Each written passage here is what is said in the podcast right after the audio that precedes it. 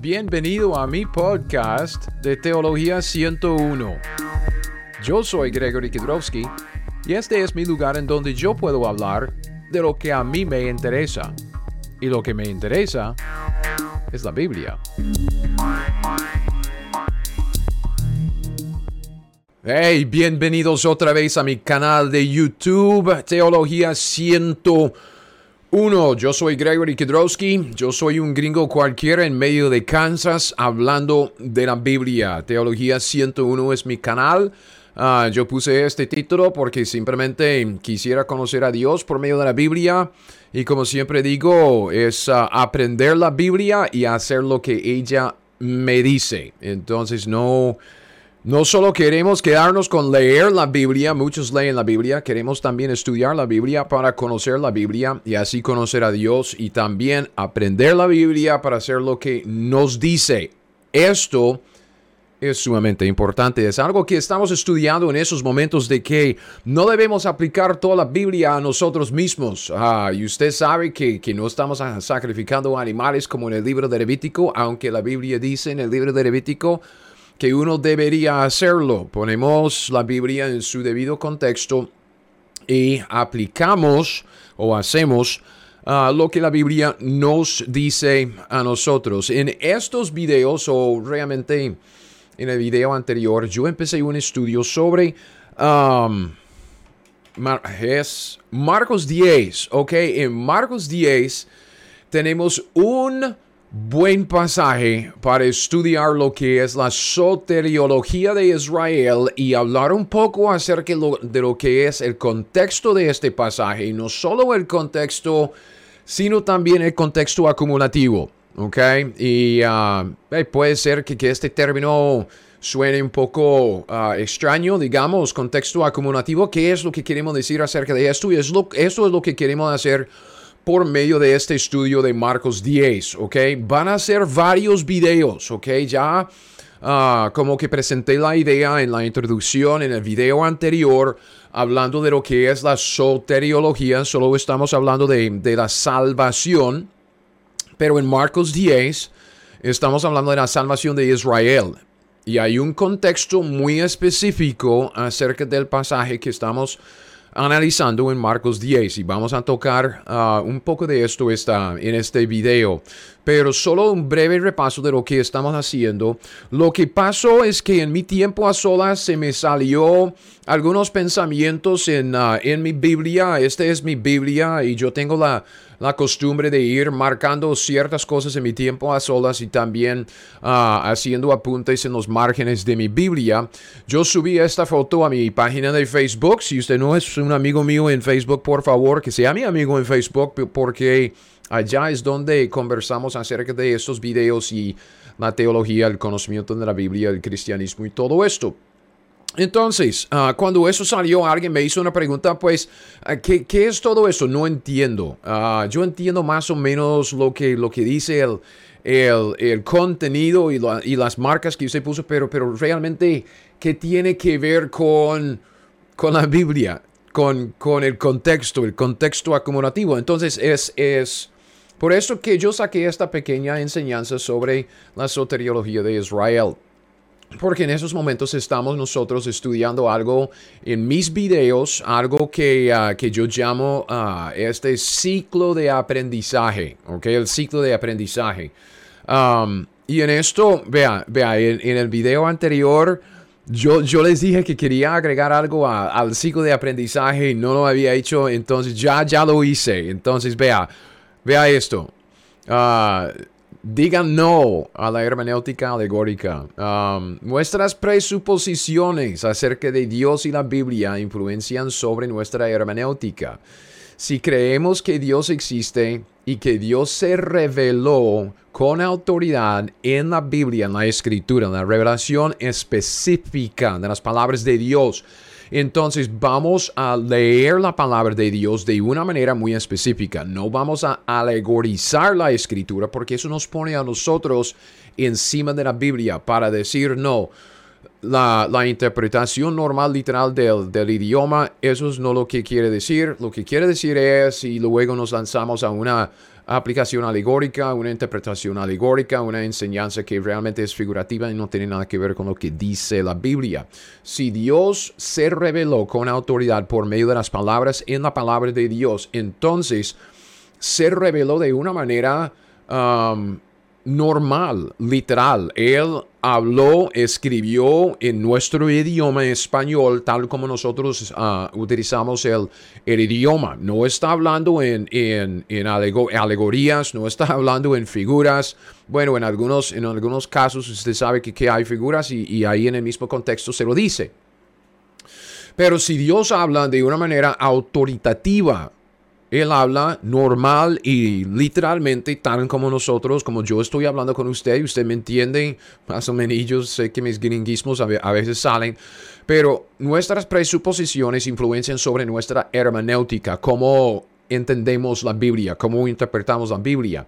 Nuestra hermenéutica, ok, la hermenéutica del creyente en la Biblia es la hermenéutica normal y literal porque así es como utilizamos el idioma, cualquier idioma. Uh, leyendo el periódico, leyendo un libro de historia, simplemente entendemos lo que, lo que el idioma dice. Eso es normal, literal. Si estamos entendiendo, interpretando la Biblia de una manera normal y literal, nuestro estudio o el exégesis que, que, que hacemos tiene que empezar con la observación. No podemos ya brincar a la interpretación. ¿Qué implica para mí? ¿Qué implica para mí? Como, como el libro de, de, Dios, la Biblia es para mí, es para, para que yo pueda mejorar mi vida, para que Dios me dé un abrazo. No. Dios se reveló de una manera de autoridad, ¿ok? Para señorear sobre nosotros, para decirnos a nosotros qué es lo que Él espera de nosotros. Tenemos que empezar con la observación, simplemente observando lo que dice la Biblia. Marcos 10 nos va a prestar una muy buena oportunidad para, para, poner esto en práctica y para ilustrar estos principios de acercarnos a la Biblia como un idioma, como, como lenguaje normal, literal, igual que, que nosotros nos hablamos. Y con esto nos da la buena oportunidad de observar lo que la Biblia dice, ejercer estos principios, poner esos principios en la práctica para ver qué dice Dios. Y luego, una vez que sepamos lo que dice Dios, podemos nosotros cambiar cómo creemos, lo que nosotros pensamos. Entonces uno dice, ay, pero siempre he pensado que, siempre he creído que, siempre me han enseñado que. Yo digo, ¿y qué importa? ¿Qué es lo que dice la Biblia? Entonces, en Marcos 10, en este estudio, estamos llevando y tomando nuestro tiempo, llevando varios videos para, para ir paso a paso con esto. Vamos a ver dos cosas esta mañana.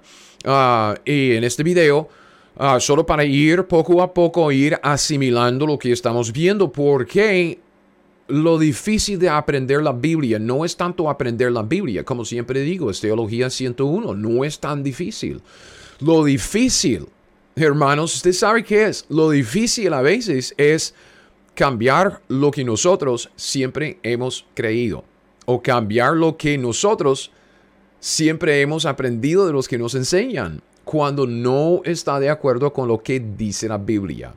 Y entonces esto requiere un poco de humildad, esto requiere un poco de, ah, de, paciencia, de longanimidad, pero más bien simplemente es observar lo que dice la Biblia. Y luego pues ah, obviamente podemos llegar a una interpretación que implica, y vamos a hacer esto, Ah, y la correlación es sumamente importante, especialmente lo primero, pasajes bíblicos. Si estamos observando, y vamos a hacer esto en, este video, voy a mostrarle lo que quiero decir con ah, correlación comparando la escritura con la escritura. Si no entendemos lo que dice un pasaje, porque no comparamos el pasaje con otros pasajes que, que, que dicen lo mismo. Me explico. Y aún otros libros de los hombres, ¿ok? Podemos hacer esto luego. Yo no sé si, si he metido algo de esto. Bueno, he metido alguillo eh, en esto de, de, los escritos de los, de los hombres. Pero más bien empezamos con la correlación de pasajes bíblicos comparando la escritura con la escritura para entender lo que, lo que dice nuestra, el pasaje que estamos estudiando. Todo esto, cuando, cuando nos acercamos a la Biblia como creyentes, creyendo en Dios como creador, se reveló con autoridad y interpretamos la Biblia con una hermenéutica normal, literal, no alegórica. Ah, llegamos a nuestro estudio empezando con la observación que dice la Biblia. Vamos a estar desarrollando un sistema de teología, un sistema organizando el conocimiento de la Biblia, nuestro conocimiento de Dios y sus obras, teología, organizándolo en un sistema según un, ah, una estructura. Y lo que yo he enseñado en los últimos videos, especialmente en el, uh, no el anterior, pero el antes, ah, acerca de, una línea de tiempo. Yo digo que la estructura normal que, que, se forma en nuestra, en nuestra mente cuando estamos leyendo y estudiando la Biblia ah, es muy a menudo una línea de tiempo. ¿Por qué? Porque ah, esto es, es algo que, que hemos visto por acá. Recuerden, la Biblia es revelación progresiva. ¿ok? Y el contenido de la Biblia es más que nada historia. Si usted empieza leyendo la Biblia en Génesis y usted lee toda la Biblia hasta Apocalipsis, usted va, va a darse cuenta de que está leyendo el contenido de la Biblia en su, en su contexto es cronológico. Entonces empezamos con, con, el principio y luego Adán y Eva en el huerto y luego Israel y luego la iglesia, al final Apocalipsis y al fin y luego eternidad. Es cronológico. Estamos leyendo historia. Entonces lo más fácil para nuestra mente en, en cuanto a organizar como ah, la historia es por una línea de tiempo. Y este cuadro acá es más o menos la línea de tiempo de toda la Biblia. Empezamos de aquí abajo, Génesis 1.1. Y vamos poco a poco hasta Apocalipsis 22, primer capítulo hasta el último capítulo. Entonces vemos que la Biblia, el contenido de la Biblia, se divide naturalmente, a es sentido común, naturalmente en, en estas épocas, porque vemos Adán y Eva en el huerto de Edén. Ellos pecan y la cosa cambia. ¿ok? Dios empieza a dirigir al hombre por medio de su conciencia, pero luego en Génesis 6, ah, con los hijos de Dios y las, ah, las hijas de los hombres y la violencia en la tierra, la maldad del hombre, y, eh, Dios manda el diluvio, el juicio sobre el hombre, mata a todos y empieza de nuevo con Noé. Y después del, después del diluvio, entonces ya vemos que Noé tiene que gobernar su sociedad conforme a leyes civiles ahí en el pacto de Noé. Y, y, luego sigue hasta Babel. Entonces los hombres no quieren llenar la tierra, quieren juntarse alrededor de esta torre de Babel en Génesis 11. Dios tiene que bajarse otra vez juzgar a los hombres y empezar de nuevo con Abraham.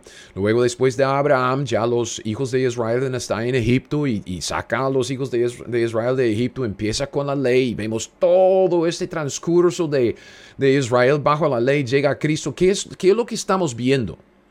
La historia de la Biblia, el contenido de la Biblia se desarrolla cronológicamente porque es historia, pero se divide en pedazos manejables conforme al trato de Dios con los hombres. Y hemos visto que estos tratos de Dios con los hombres se formalizan por medio de pactos. Si usted dice, ok, aquí está Adán y Eva en el huerto de Edén, ¿cómo es que ellos sabían lo que Dios esperaba de ellos? Tiene que fijarse en el pacto, el acuerdo formal que Dios hizo con ellos en Edén. Génesis 1, 26 al 28 y luego 2 del 15 al 17. Es un arreglo formal. Dios dice, haga esto y esto y esto. Voy a proveerles esto. No hagan esto. Entonces, es un pacto. Luego, cuando ellos meten la pata y pecan, entra, Dios entra en otro acuerdo formal con, con el hombre. Entonces, eh, eh, hemos visto que que la historia de la Biblia, la historia cronológica de la Biblia, se revela en, en, en la historia no, no de un solo tiro, pero en pedazos. Entonces Dios da un poco de revelación y el hombre va conforme a esa revelación, luego le da más revelación y, Dios va agregando la escritura hasta el último libro en Apocalipsis y luego cierra el, canon de la escritura en más o menos 100 después de Cristo con el libro de Apocalipsis. Pero estamos hablando de, de más o menos 2000 años cuando Dios estaba revelando progresivamente su escritura y cuando tenemos toda la escritura vemos que aún el contenido de la escritura es, es progresivo porque es cronológico, es historia, ¿ok? Y se divide, porque es mucho, es extenso, se divide en esos, en esos pedazos, en esos, en esos grupitos, en esas épocas que hemos visto que empiezan con, una, con un pacto. ¿Ok? Entonces, cuando empezamos nuestra, nuestra, nuestro estudio aquí, observando lo que dice uh, Marcos 10, recuerde, la revelación de la escritura es progresiva. Dios da la revelación de la escritura a través de los años, a través de unos dos mil años, poco a poco, no de un solo tiro. El contenido también de la escritura es en cierto sentido progresivo porque es historia, se desarrolla de Génesis a Apocalipsis cronológicamente. Por esto, fíjese, fíjese en lo que, lo que estamos diciendo aquí antes de meternos en, en lo nuevo para, para hoy. Eso es simplemente para preparar el terreno para dónde vamos, porque yo voy a decir algunas cosas esta mañana que pueden ser chocantes, pueden ser de estas cosas que tenemos que desaprender algo que nos han enseñado conforme a lo que dice la Biblia. En primer lugar, el contexto histórico es primordial. La Biblia es un libro de historia. Yo sé, la Biblia es un libro de doctrina. Dios quiere enseñarnos. Pero la doctrina viene, uh, viene en el contexto de la historia. El contexto histórico es primordial. Tenemos que, entender algo, ¿ok? Algo del contexto histórico primero. Ahí es donde tenemos que empezar. Vamos a hacerlo ah, hoy y voy a mostrarle que no es tan difícil, ¿ok? Otra vez. Teología 101 no es tan difícil, ¿ok? Aunque suene en ese momento para algunos de ustedes, yo sé que si es nuevo suena, híjole, usted dice, ah, pero estoy perdido. No, no, no, no, siga la enseñanza, usted va a ver que es muy fácil. Um, los anacronismos, ok, anacronismos, vea. Los anacronismos entonces son los errores más comunes que cometemos. ¿Qué, qué quiero decir con anacronismos?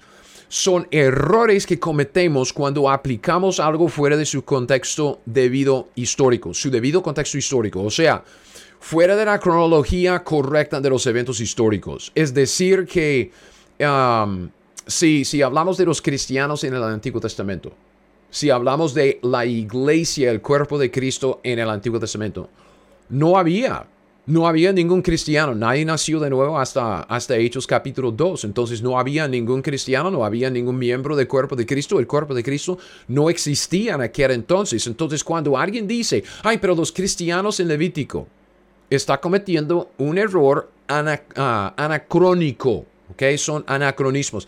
Y, y debido a que nuestra Biblia viene Ah, como, como un libro de historia, puesto que el contexto histórico es el primordial.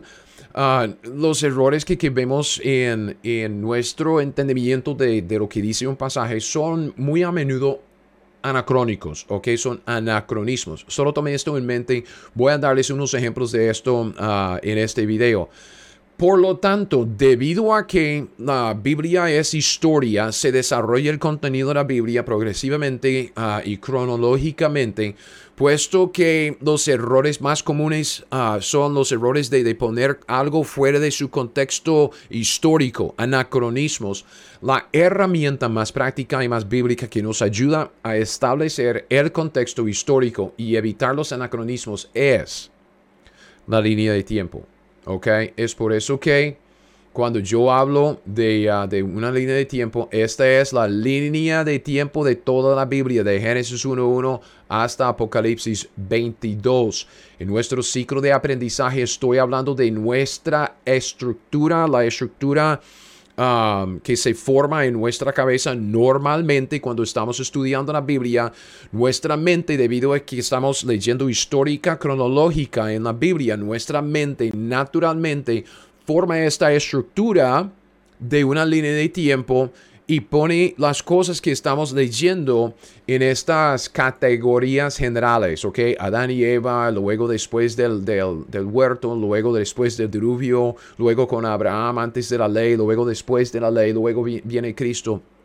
Y Dios da, nos da estas divisiones en el contenido de la Biblia, en el contenido de la historia bíblica, y, vamos organizando nuestra, nuestro conocimiento de Dios y sus obras conforme a la línea de tiempo. Entonces, la línea de tiempo es nuestra herramienta más práctica, más bíblica, ah, que nos ayuda a establecer el contexto histórico, evitar los errores de, los anacronismos y, y también nos ayuda a poner cuando, cuando ponemos estos eventos principales como, como aquí, como aquí abajo, Edén, Adán, Noé, Abraham, estos eventos principales como usted ve en este tiempo o en este línea de tiempo acá, nos da un modelo bíblico de la revelación progresiva a través del transcurso de la historia bíblica, ¿ok? Entonces, una línea de tiempo nos muestra en una forma panorámica la estructura bíblica del contenido de la Biblia. Entonces, esto, hacia dónde vamos con esto, tenemos que desarrollar nuestra, nuestra línea de tiempo un poco más. Ve aquí abajo.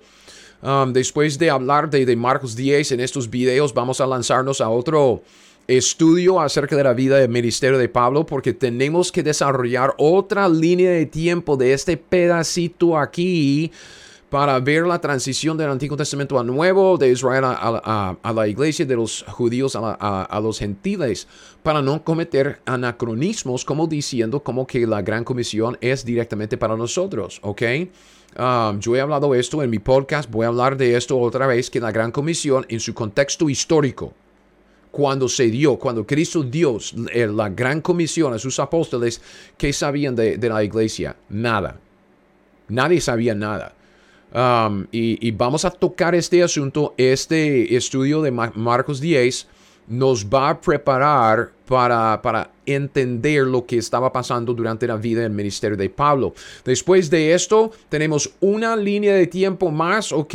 Para, para desarrollar y es esto de los eventos por venir, ah, porque tenemos el arrebatamiento que viene, la tribulación, según el venida de Cristo Jesús, el milenio, la eternidad, y no queremos ah, confundirnos con lo que, lo que está por venir. Necesitamos entender ¿Qué es la tribulación? Uh, ¿Quiénes van a pasar por la tribulación? ¿Quiénes van a ser salvos por, en la tribulación? Y todo esto que va a pasar con nosotros durante este tiempo. Todo esto vamos a desarrollar en otra, otro estudio con base en uh, Daniel capítulo 9. Pero esta mañana, ahora, Marcos 10, ¿en dónde vamos a empezar? ¿Ok? ¿Cuál es nuestra, cuál es nuestra regla? ¿Cómo, ¿Cómo empezamos? Nuestro estudio de la Biblia empezamos con Observación. Ok, entonces la primera, la primera observación que quisiera hacer aquí es la ubicación en el tiempo de Marcos 10, ¿ok? En la cronología bíblica, en la historia, ¿ok? Y, tiene que ya, ya como que ubicarse en Marcos 10, eh, en, en dónde estamos, ¿ok? En nuestra, en nuestra historia bíblica, en, en el... Um, digamos, en el, en este sentido, vea. Cuando hablamos de Marcos 10, hermanos, estamos hablando de más o menos aquí. Oh.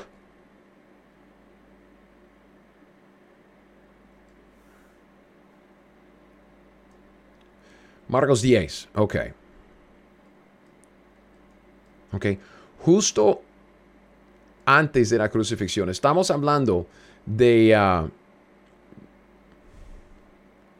de un tiempo durante los cuatro evangelios. Ok, Marcos 10. Eso dice Marcos 16. Marcos 10. Ok, esto. Mejor, mejor. Ok. Marcos 10. Cuando estamos hablando de, de esto de la ubicación, ¿en dónde estamos leyendo una Biblia? Ok, nuestra observación es este. Marcos 10, del 17, ok, el joven rico, del 17 hasta el 31. Estamos leyendo historia que tomó lugar antes de la crucifixión, antes de la muerte de Cristo Jesús.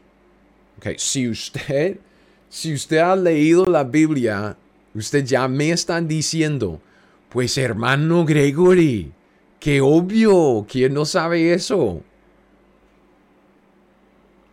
Yo sé, ok, muy a menudo es muy fácil hacer la observación y luego, luego, ¿qué es lo que hacemos?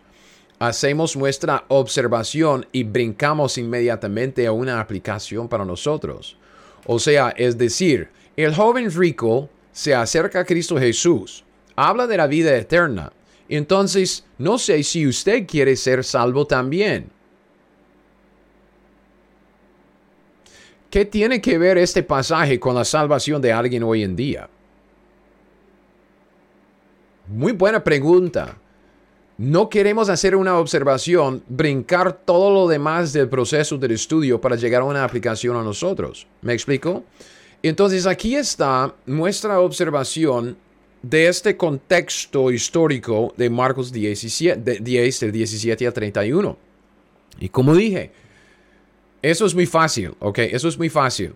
Pero tiene que seguirme porque vamos a llevar nuestra observación a la interpretación para, para hacernos la pregunta. Entonces, ¿qué implica?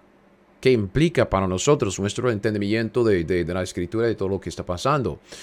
Marcos 10, lea, lea esto. Marcos 10 trata de historia antes de la crucifixión y muerte de Jesucristo. Obvio, estamos leyendo acerca de Cristo Jesús durante su ministerio terrenal antes de morir en la cruz, porque muere en la cruz hasta el final de los evangelios, ¿ok? Estamos en Marcos 10, no muere hasta que creo que es, es, Marcos 15, y luego la, la, resurrección ahí en el, en el 16. En Marcos 10 estamos leyendo historia bajo el Antiguo Testamento y la ley de Moisés. ¿Estamos de acuerdo? ¿Ok? Porque, y aquí estamos nuestra correlación, ¿ok? Recuerden, si necesitamos ayuda en entender nuestra observación o lo que implica en una interpretación, comparamos la escritura con la escritura primero para ver una correlación de pasajes que tratan de lo mismo. Hebreos 9:16 dice, porque donde hay testamento, es necesario que intervenga muerte del testador. Cristo es el testador. El Nuevo Testamento en su sangre empezó cuando? Con la muerte del testador. Entonces el Nuevo Testamento no empezó hasta que Cristo murió por nuestros pecados en la cruz y llegó a ser el sacrificio sustituto para todos. ¿Ok? Aún él en la última cena, recuerde, ahí al final de los, de los ah, cuatro evangelios, él toma la copa del vino, ¿ok? El jugo de la uva.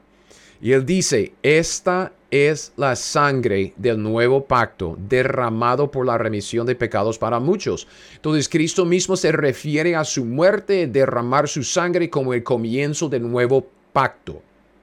Dentro del nuevo pacto viene este nuevo testamento, de que ya no estamos hablando de, sacrificios de animales como el Antiguo Testamento, ya la cosa cambió y es el Nuevo Testamento por la sangre de Cristo. Ya Dios no acepta los sacrificios de los animales, solo acepta el último final sacrificio de Cristo en la cruz. ¿Estamos? Ok. Trata de historia antes de la crucifixión y muerte de Cristo Jesús. Trata de historia bajo el Antiguo Testamento y la ley de Moisés. Dos pasajes más de correlación. Esto, porque yo voy a decir cosas, como, como les dije, yo voy a decir cosas que, son a veces como que difíciles para muchos um, que decir, ¿ok? Y, y bueno, correlación. Gálatas 4:4. Pablo dice que cuando vino el cumplimiento del tiempo, Dios envió a su hijo, vea, nacido de mujer, nacido qué? Bajo la ley. Cuando Cristo vino, nació bajo la ley de Moisés. ¿Ok? Fíjese, nuestra herramienta más práctica, más bíblica para ubicarnos en nuestro en nuestro contexto histórico. Esta es la crucifixión de Cristo Jesús, ¿ok? La división entre Antiguo Testamento, que sacrificios de animales, el Nuevo Testamento, sacrificio de Cristo Jesús. Fíjese en, estas referencias, especialmente Hebreos 9. Este cambio de testamento no se llevó a cabo hasta la cruz de Cristo Jesús. Entonces en Marcos 10, vea en dónde estamos en nuestra línea de tiempo. Estamos dentro del Antiguo Testamento, no el Nuevo. Y todavía estamos leyendo historia durante la época de la ley de Moisés. No en la iglesia, no después, no antes, durante la ley de Moisés, porque esto es lo que dice. Cristo nació bajo la ley. Eso es lo que dice la Biblia. ¿Ok? Es una observación.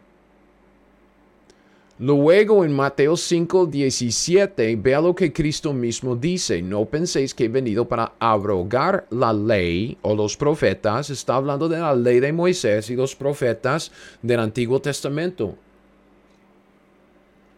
La Biblia dice, Cristo dice, no he venido para abrogar ¿ok? Para, para quitar. Él dice, no, no, no, no. Yo he venido para cumplir, ¿ok? Um, hay mucho, mucho, en esta palabra, wow, usted sabe, man, usted sabe. Um,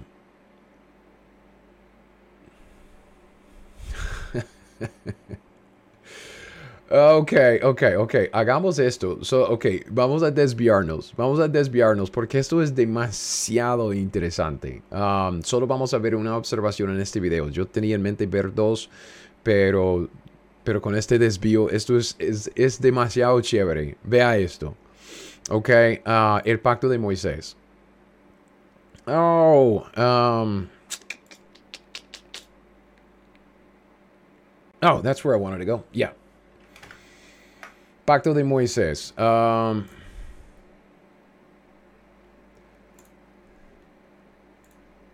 cuando Dios entra en un pacto, pacto de Abraham, pacto de Moisés, ahí está. Cuando Dios entra en el pacto con, con Israel, este es Éxodo 19, ¿ok? Es mi Biblia de, de, mi tiempo a solas, ¿ok? Entonces tengo marcas por todos lados, no me juzgue. Este es el pasaje digamos, uh, de, este es el pasaje principal de, del pacto de, de, Moisés. Dios le ofrece a Israel, Israel acaba de salir de Egipto en Éxodo 12 con, con la Pascua y la, el Éxodo en el 13, 14, luego el cántico de, Moisés 15 o el cántico de, de María 15, uh, 16, 7, 8, llegan al monte Sinaí, ¿ok? Pacto de Moisés. La Biblia dice, este es Dios hablando con Moisés. Ahora pues, y fíjese bien en lo que dice, fíjese bien en lo que dice. Si dieres oído a mi voz y guardares mi pacto, ese es el pacto de Moisés que Dios está ofreciendo en ese momento, ofreciéndole a Israel el pacto de Moisés. Todavía no han entrado en el pacto, no hay un acuerdo, ese es el ofrecimiento de Dios. Si dieres oído a mi voz, si guardares mi pacto, vosotros seréis, ok, seréis mi especial tesoro, Israel, sobre todos los pueblos, porque mía es toda la tierra. Vosotros, israelitas, me seréis un reino de sacerdotes y gente santa. Estas son las palabras que dirás a los hijos de Israel. Entonces, fíjese bien, el pacto de Moisés es un pacto condicional. Dios dice, usted puede aceptarlo o no. Esto es lo que estoy ofreciéndoles. ¿Ok? Y el ofrecimiento es condicional. Si usted quiere entrar en el pacto conmigo, estas, estas son las condiciones. Yo voy a hacer esto. Ustedes, yo voy a hacer que ustedes sean mi especial tesoro. Yo voy a poner a ustedes como un reino de sacerdotes encima de todos los pueblos de la tierra. Ustedes van a ser la cabeza y, los y las demás naciones gentiles debajo de ustedes. Ustedes pueden hacerlo si cumplen con los requisitos de este pacto condicional.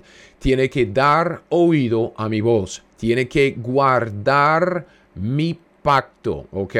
Y luego dice entonces Moisés, vino Moisés, llamó a los ancianos del pueblo, expuso en presencia de ellos todas estas palabras que Jehová le había mandado. Todo el pueblo, oh, es que lea este pasaje, lea, medite en este pasaje, fíjese en lo que dice este pasaje, observe lo que dice este pasaje. Todo el pueblo, Israel, todo el pueblo respondió a una. Ese es un acuerdo de, todos, ¿ok? Están ya bien unidos en lo que, lo que quieren. Dicen, dijeron, todo lo que Jehová ha dicho, haremos. Y Moisés refirió a Jehová las palabras del pueblo. En este momento, versículo 8, Israel entró en el pacto condicional de la ley de Moisés. Ok, el pacto de Moisés con la ley de Moisés. Ellos se comprometieron con obedecer, haremos todo lo que Jehová ha dicho. Ok, lo que sigue después del, del capítulo 19 son los 10 mandamientos y una presentación de algunos mandamientos de lo que formará luego lo que nosotros llamamos la ley de Moisés. En su totalidad, la ley de Moisés tiene 613 mandamientos que los judíos tienen que guardar. Ellos dijeron, todo lo que Jehová ha dicho haremos. Entonces, luego en el capítulo 24 vemos la ratificación de este pacto de Moisés, ¿ok? Porque Dios toma su primer compromiso como que, ok, papitos, ok, ok, uh, freno, ¿ok? Porque vamos, voy a, voy a mostrarle lo que espero. Diez mandamientos, algunas leyes, los capítulos 20, 21, 22, 23. Llegamos al 24 y Dios dice, ¿será esto realmente lo que quieren? ¿Ok? Dijo Jehová a Moisés, Sube ante Jehová tú, Aarón, Nadab y Abiú y setenta de los ancianos de Israel y os inclinaréis uh, desde lejos. Pero Moisés solo acercará a Jehová y ellos no se acerquen ni suba el pueblo con él. Moisés vino, ok, otra vez. Observe. Yo no, yo no puedo empatizar tanto qué tan importante es esto. Moisés vino, con todo al pueblo todas las palabras de Jehová. Todas, vea, todas las palabras de Jehová todas las leyes. ¿Y qué dice? Todo el pueblo respondió a una voz y dijo, haremos todas las palabras que Jehová ha dicho. Este es el compromiso de Israel bajo la ley de Moisés. ¿Ok? Y luego dice, tomó el libro del pacto, lo dio a oídos del pueblo, el cual dijo, haremos todas las cosas que Jehová ha dicho y obedeceremos. Entonces, cuando, cuando Cristo viene, cuando Cristo viene, y Él dice, no piense que he venido para abrogar la ley como si, como si fuera nada. Dios dice, ah, entonces yo soy un Dios de gracia, yo soy un Dios de amor. Olvide su compromiso, olvide lo que me dijo, olvídelo, está bien. Yo, yo entiendo que, que ustedes son muy débiles, entonces, no, no, no, no. No. Ellos entraron en un pacto. Ok, vamos, vamos, a, vamos a tocar este asunto también, que, que, que usted va a, a Deuteronomio Levítico 26 y luego Deuteronomio 28. E, en Deuteronomio 28, esto es lo que dice, acontecerá si oyeres atentamente la voz de Jehová tu Dios, para guardar y poner por obra todos sus mandamientos que yo te prescribo hoy. También Jehová tu Dios te exaltará sobre todas las naciones. Y hasta el versículo 14, Dios habla de las bendiciones. Si usted obedece, dice a los israelitas, si, usted obedece, yo voy a bendecirles, conforme a, a todo lo que usted puede imaginarse. Pero dice, pero Versículo 15, Deuteronomio 28, 15, acontecerá si no oyeres la voz de Jehová tu Dios, para procurar cumplir todos sus mandamientos y estatutos, maldito serás, maldito tu canasta, maldito el fruto, maldito serás, enviará contra ti la maldición. Y luego sigue, sigue. Y se dice, los israelitas no cumplieron con, con, con, lo que dijeron a Jehová. Ellos invalidaron el pacto, pero la ley de Moisés sigue en pie hasta que los judíos cumplan con su compromiso. ellos tienen que cumplir con todos los mandamientos, con todos los preceptos, con todos los, los estatutos. Ellos tienen que cumplir con la ley de Moisés al pie de la letra. Si no, seguirán bajo la maldición para siempre. Entonces uno dice, pues entonces, ¿qué, ¿qué van a hacer ellos?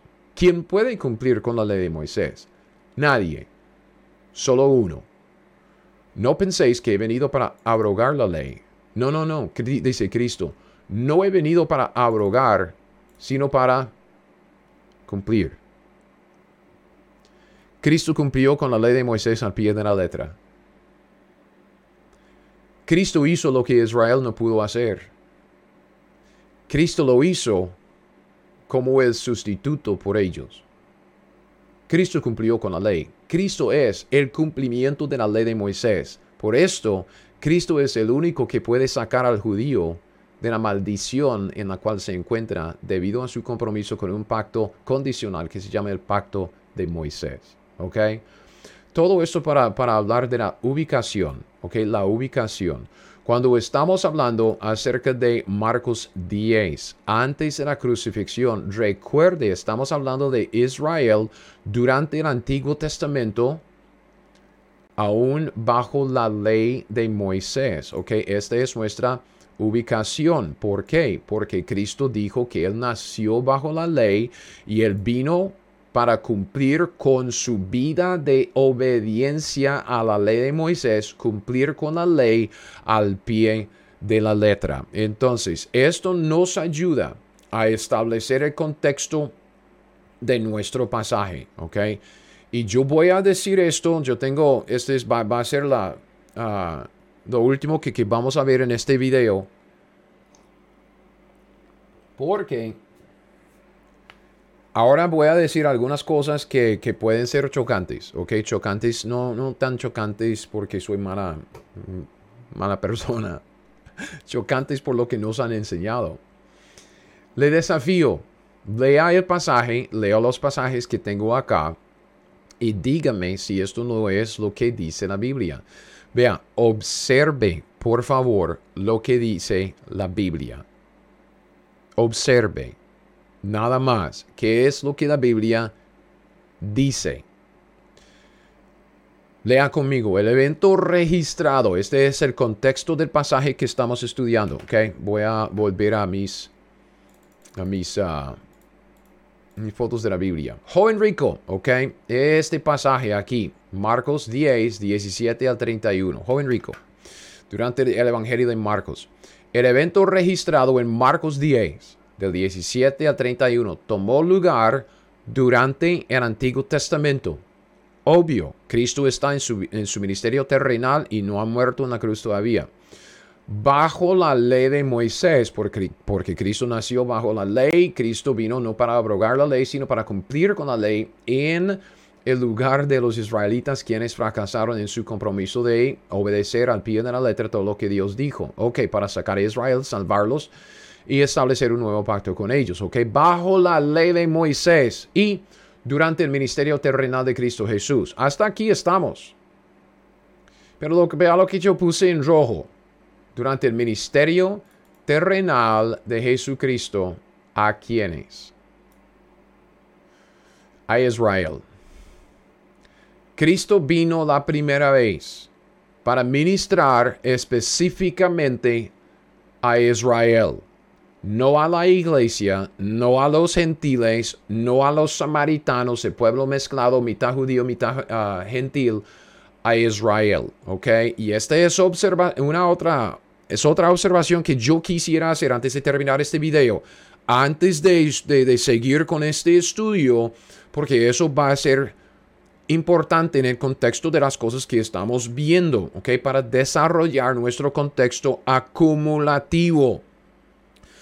Cristo vino la primera vez para ministrar a Israel. No vino principalmente para ministrar a los gentiles ni tampoco a los samaritanos y mucho menos a la iglesia que no existía en aquel entonces. Nadie sabía nada de, la iglesia, el cuerpo de Cristo hasta Pablo. Es por eso que tenemos que desarrollar nuestra línea de tiempo de Pablo. Dos pasajes ¿ok? Entre muchos otros, tengo dos pasajes, Mateo 15, del 21 al 24. Fíjese en lo que dice Cristo. Saliendo Jesús de allí, se fue a la región de Tiro y de Sidón.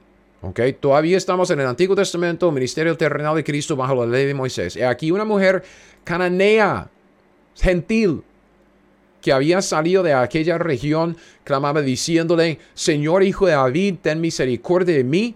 Mi hija es gravemente atormentada por un demonio. Pero Jesús no le respondió palabra. Entonces acercándose sus discípulos le rogaron diciendo, despídela, pues da voces tras nosotros. Es como es una mosca. Entonces ya nos irrita. Él respondiendo dijo, vea, no soy enviado sino a las ovejas perdidas de la casa de Israel. ¿Qué, qué más va a hacer usted con esto? Muchos dicen, ay, Cristo vino para morir por los pecados del mundo. Pues obvio, pero no lo sabemos hasta Hechos capítulo 8. Y Dios nos da la primera pista ya en Hechos capítulo 8 y realmente no nos da toda la revelación hasta Pablo y sus escritos en las epístolas. No, no, no, no. Antes Cristo vino para ministrar a Israel y los gentiles, los samaritanos, todas las demás naciones tenían que convertirse en prosélitos, seguidores de Dios bajo eh, la, la, cabeza que es Israel. Israel es el pueblo escogido, la cabeza de las naciones, y si alguien quería llegar a Dios, la salvación es de los judíos, de Israel. Entonces, hasta este entonces no había ningún plan de Dios revelado como para, para salvar a, a, las personas fuera de la nación de Israel. No, Cristo vino para ministrar las, a, a, las ovejas perdidas de la casa de Israel. ¿Ok? Este es el enfoque del ministerio de Cristo Jesús, su ministerio terrenal. Eso es lo que dice la Biblia. Otro pasaje es el llamado, ah, no tanto el llamado, pero el, cuando Cristo manda a sus doce discípulos como apóstoles, o que dice, entonces llamando a sus doce discípulos, Mateo 10, 1, les dio autoridad sobre los espíritus inmundos para que los echasen fuera, para sanar toda enfermedad, toda dolencia. A estos doce, dice en el versículo 5, envió Jesús les dio instrucciones diciendo, fíjese bien, observe lo que la Biblia dice. Por camino de gentiles no vayáis. En ciudades samaritanos no entréis, sino oíd antes a las ovejas perdidas de la casa de Israel y yendo a predicar diciendo el reino de los cielos se ha acercado según el plan de Dios en la revelación progresiva de aquel entonces. Recuerden, revelación progresiva, ¿qué es lo que Dios había revelado hasta entonces? Solo el Antiguo Testamento. ¿Ok? Los gentiles tenían que llegar a Dios a través de Israel para ser salvos. Si usted quiere un ejemplo, uno de los mejores ejemplos en la Biblia es Ruth. Ruth, en el libro de Ruth. Ok, esa mujer moabita, gentil, llegó a ser prosélita de Israel, formar parte de Israel, alabando y adorando y siguiéndole a Dios conforme a las costumbres de Israel. Dios había hecho provisión tanto en el pacto de Abraham como en el pacto de Moisés para recibir a los gentiles. Tuvieron que circuncidarse los, los varones y luego obedecer a la ley, llegar a ser prosélitos y asimilarse a lo que es la vida y las costumbres de los israelitas bajo la ley de Moisés. Entonces, los doce apóstoles no fueron enviados ni a los gentiles ni a, a los samaritanos, eh, samaritanos durante la, eh, vida terrenal y el ministerio terrenal de Cristo Jesús. Fueron enviados exactamente como Cristo a Israel únicamente. Entonces, contexto contexto. Um, a ver. Nuestra ubicación. ¿Dónde, dónde lo puse? Um, creo que es esta. No, es... Ah, that's what I was thinking. Ok. Entonces, en nuestro contexto, solo ubicarnos, esta es nuestra primera observación. La ubicación de Marcos 10 um, en la historia, en el contexto histórico. Apliquemos lo que es nuestra línea de tiempo y sabemos, ok, que Marcos 10 toma lugar antes de la crucifixión, durante la, la vida y el ministerio terrenal de Cristo Jesús. Entonces estamos hablando de un tiempo bajo el Antiguo Testamento porque Cristo no ha muerto para establecer el Nuevo Testamento. Estamos bajo el Antiguo Testamento en Marcos 10 y también estamos viendo en el contexto, algo en el contexto de la ley de Moisés. Cristo está hablando a un joven rico que viene, es un joven israelita, porque él dice, ¿qué haré para heredar la vida eterna? Cristo dice, los mandamientos sabes. Y luego le señala los diez mandamientos. Entonces, para el israelita, Cristo dice, hey, fíjese en la ley de Moisés, porque ellos están viviendo bajo la ley de Moisés. Y como vimos en la ley de Moisés, Israel se comprometió con Dios a obedecer a la ley de Moisés al pie de la letra. Entonces, su relación con Dios tenía que ver con su obediencia a la ley. Ok, estamos para terminar aquí. Solo quisiera preparar el terreno para lo que sigue. Porque nuestra segunda observación, vamos a meternos en, en los detalles del texto. Ok, ya sabemos algo del contexto, ok, hemos, hemos empezado con, con nuestro ciclo de aprendizaje. ¿Cómo vamos a acercarnos a la Biblia? Ok, acercarnos a la Biblia a través de la hermenéutica normal, la observación de lo que dice la Biblia, Vamos a aplicar nuestra herramienta práctica y bíblica de la línea de tiempo para establecer el contexto ah, histórico que es primordial. Estamos leyendo un pasaje en el Antiguo Testamento bajo la ley de Moisés durante el ministerio terrenal de Cristo Jesús a Israel. Entonces, nuestra primera observación es la ubicación de nuestro pasaje en la historia en, lo, que, en, lo que Dios está haciendo. Estamos viendo historia antes de la crucifixión, historia bajo el Antiguo Testamento y la ley de Moisés. Comparando la escritura con la escritura, ya sabemos que nuestra, nuestro entendimiento está bien. Cristo nació bajo la ley, vino para cumplir con la ley y cumplió con la ley hasta su muerte en la cruz. Esto nos estableció el contexto, ¿ok?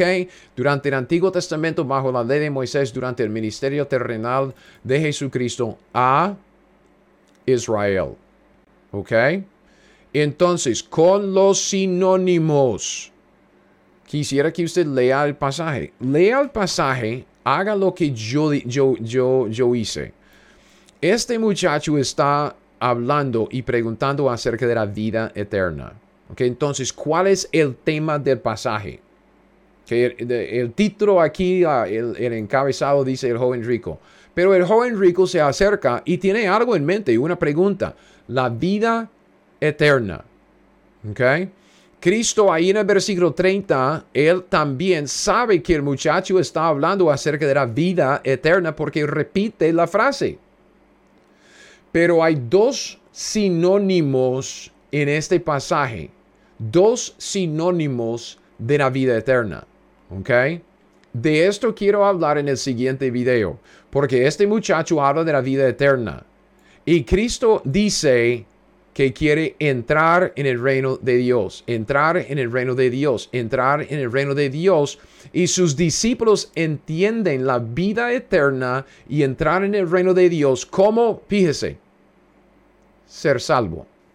Entonces, en el siguiente video yo quisiera hablar de esos sinónimos. Vida eterna, entrar en el reino y ser salvo. ¿Ok? Entonces, termino aquí con la primera observación, la ubicación. ¿Por qué?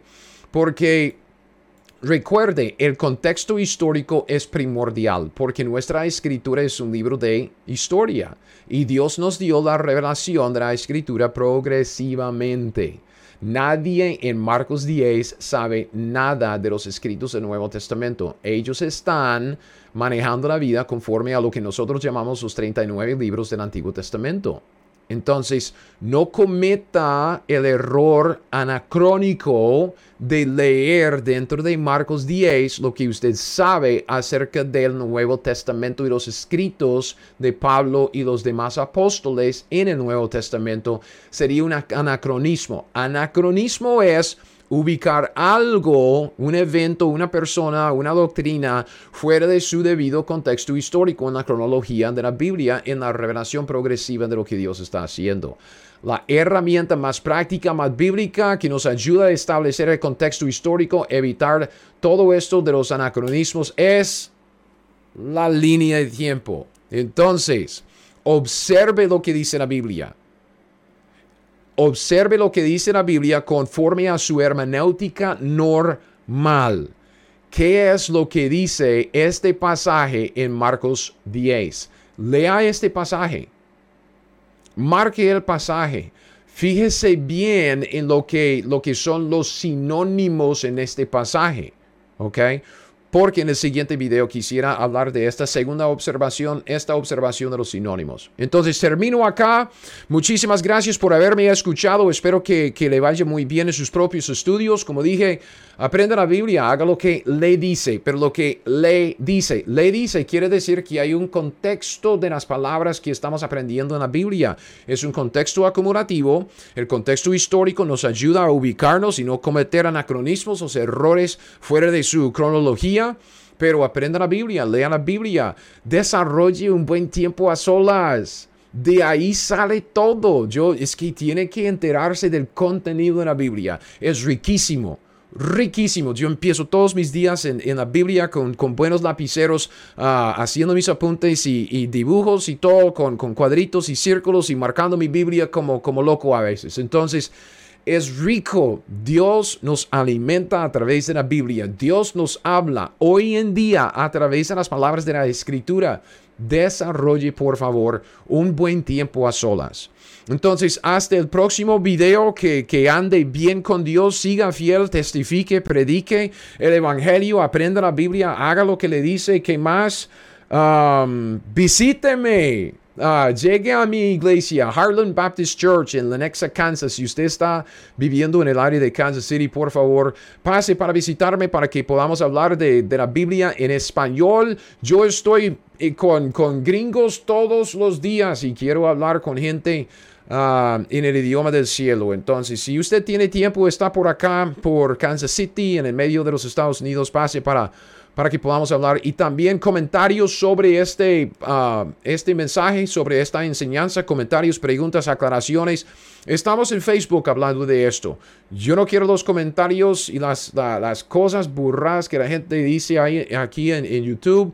Es más, más fácil de controlar la conversación para que sea de, edificación para nosotros y no ataques personales ah, y no cosas feas allá en Facebook. Entonces, que seamos amigos allá para que podamos hablar de eso y los otros estudios. Hasta el próximo video. Nos vemos. Gracias por escuchar mi podcast Teología 101. Ahora, si usted quiere las notas de este estudio o de cualquier otro estudio que he sacado, todos mis estudios están disponibles en mi sitio web teología101.net. Es teología101.net. Y con esto lo dejo. Hasta el próximo. Siga fiel. Aprenda la Biblia y haga lo que ella le dice.